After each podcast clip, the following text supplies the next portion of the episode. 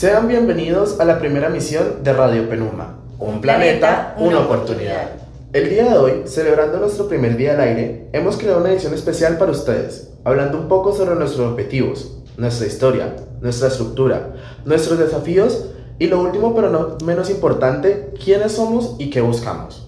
Mi nombre es Santiago Arrieta y junto con mi copresentadora Nicole Castro hablaremos un poco sobre estos temas. Adelante Nicole. Hola a todos, ¿cómo están? Bueno, espero que todos estén bien. En este primer segmento abordaremos preguntas que nos han hecho que son esenciales para entender un poco quiénes somos, nuestra historia y cómo estamos estructurados. Entonces empecemos con las preguntas que nos han hecho en redes. Nicole, ¿somos un fondo, un programa, un órgano o una agencia especializada?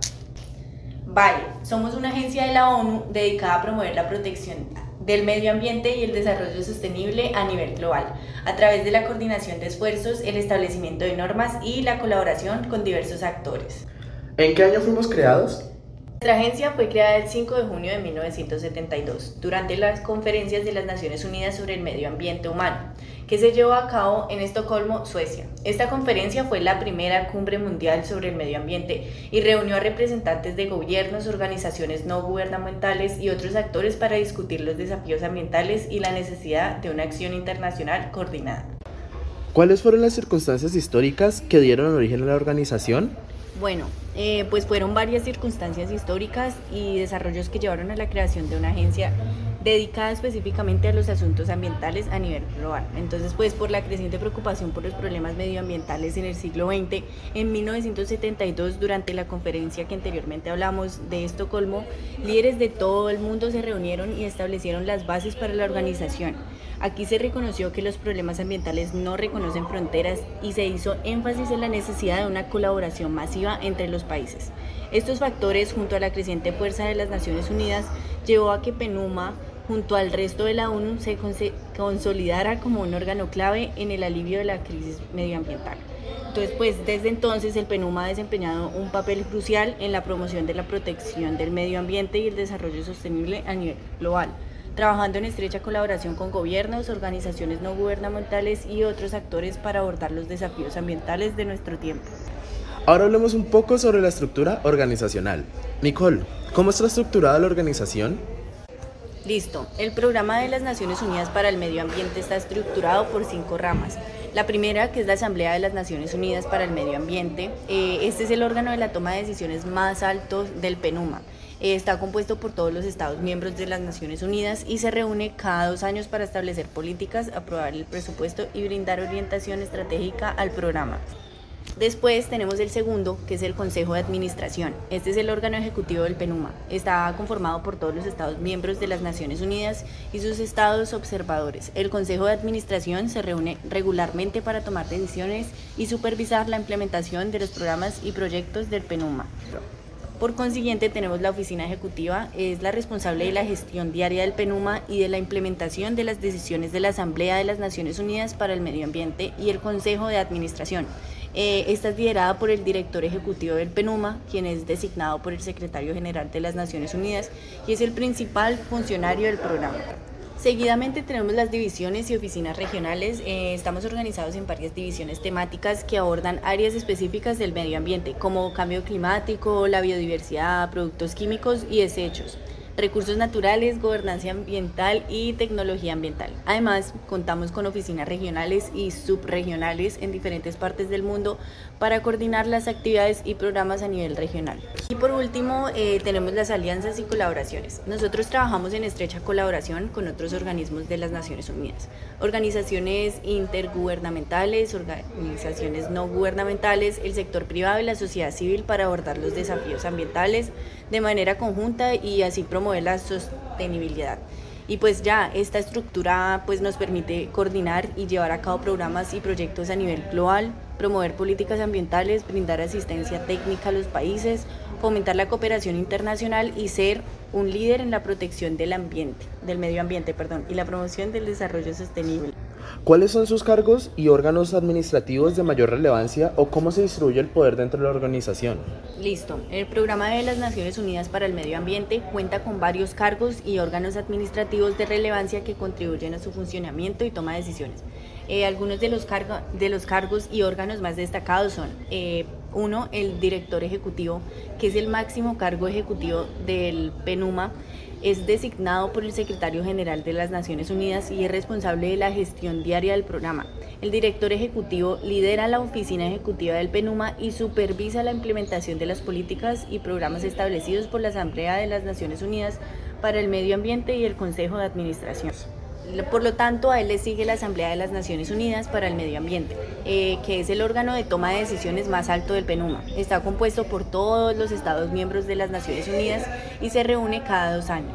La NUMA establece políticas, aprueba el presupuesto y brinda orientación estratégica al programa. Cada Estado miembro tiene igualdad de voto en la Asamblea. Seguidamente tenemos el Consejo de Administración, es el órgano ejecutivo del PENUMA compuesto por los 36 países miembros elegidos por la Asamblea de las Naciones Unidas para el Medio Ambiente, que se encarga de establecer las políticas propuestas en el Consejo. Finalmente tenemos la Secretaría del PENUMA, que es la entidad administrativa encargada de respaldar las decisiones y políticas establecidas por la Asamblea de las Naciones Unidas para el Medio Ambiente y el Consejo de Administración. Esta está liderada por el director ejecutivo y está compuesta por funcionarios y expertos en diferentes áreas temáticas. Bueno, tengamos en cuenta que en cuanto a la distribución del poder al interior del PENUMA, se busca un enfoque participativo e inclusivo que involucre a los Estados miembros y a otros actores relevantes. Eh, los Estados miembros tienen voz y voto en la Asamblea de las Naciones Unidas para el Medio Ambiente donde se toman decisiones importantes sobre políticas y presupuestos. Además, el Consejo de Administración, compuesto por países miembros seleccionados, desempeña un papel ejecutivo y de supervisión en la implementación de los programas del PENUMA. ¿Cuáles fueron sus objetivos iniciales y cómo se han transformado esos objetivos a través del tiempo? Vale, pues los objetivos iniciales eran de coordinación, liderazgo y fomentación de la cooperación internacional en materia medioambiental pero pues a lo largo del tiempo estas se desarrollaron y se convirtieron en objetivos concretos con enfoques en la crisis climática y ambiental, el desarrollo sostenible, la inclusión de lo ambiental en las agendas socioeconómicas globales y esto a través de la llegada de los objetivos de desarrollo sostenible, donde estos esfuerzos se concretan en planes sólidos. En pocas palabras, pues los objetivos iniciales del PENUMA se centraban en coordinar las actividades ambientales, en proporcionar liderazgo y fomentar la cooperación internacional. Y pues, eh, sin embargo, a lo largo del tiempo el PENUMA ha ampliado su enfoque para abordar desafíos específicos como el cambio climático y la biodiversidad.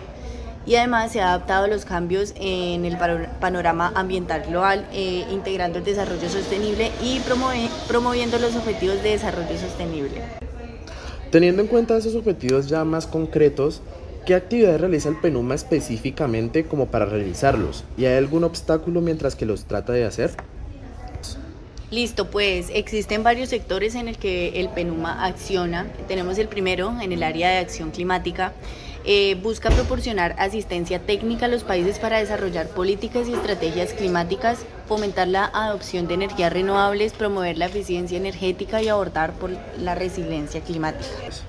En materia de conservación de la biodiversidad, el PENUMA busca apoyar la implementación de la Convención sobre la Diversidad Biológica, eh, promover la creación y gestión de áreas protegidas, facilitar la conservación de especies en peligro de extinción y promover la restauración de ecosistemas degradados. Para la gestión sostenible eh, de productos químicos y desechos eh, se busca proporcionar orientación y asistencia técnica a los países para desarrollar políticas y regulaciones adecuadas. Además, fomentar la gestión segura de productos químicos peligrosos, promover la reducción de desechos y fomentar la economía circular. Hablando pues de economía, en cuanto a economía verde y consumo sostenible, se trabaja con los sectores públicos y privados para integrar la sostenibilidad en las políticas y prácticas empresariales, promover la adopción de tecnologías limpias, fomentar la eficiencia de recursos y concienciar sobre el consumo sostenible pero sobre todo en gobernanza ambiental se busca el apoyo a la implementación de marcos legales y políticas ambientales, fomentar la participación ciudadana en la toma de decisiones, promover la transparencia y la rendición de cuentas, y además fomentar la cooperación regional e internacional en materia ambiental.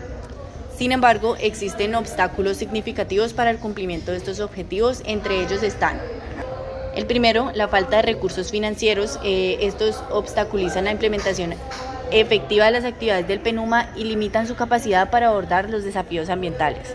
También tenemos los desafíos políticos que se refieren a la falta de voluntad política. Eh, la falta de cooperación entre países y los intereses contrapuestos pueden dificultar la adopción de políticas ambientales sólidas y la implementación efectiva de medidas.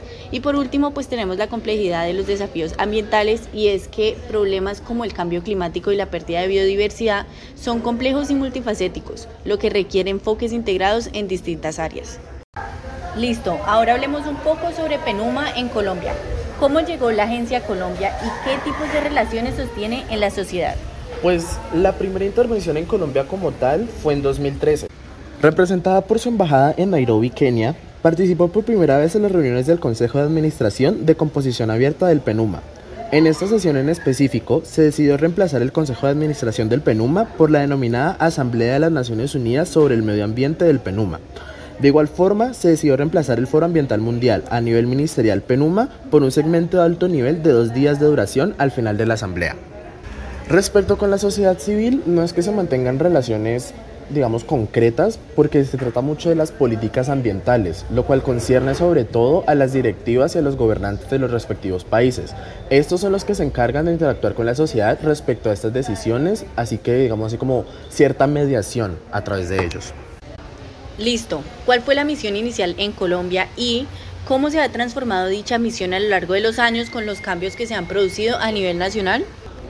Pues el caso de Colombia es uno específico, digamos curioso, porque inicialmente toma como los mismos objetivos de la agenda que sobre todo se enfocaban en cambio climático y en protección del medio ambiente, pero pues teniendo en cuenta la geografía y la biodiversidad que hay en Colombia, pues precisamente se tomó un enfoque más sobre conservar estos espacios, sobre todo en áreas de deforestación en el Amazonas y en conservar la vida en estos territorios.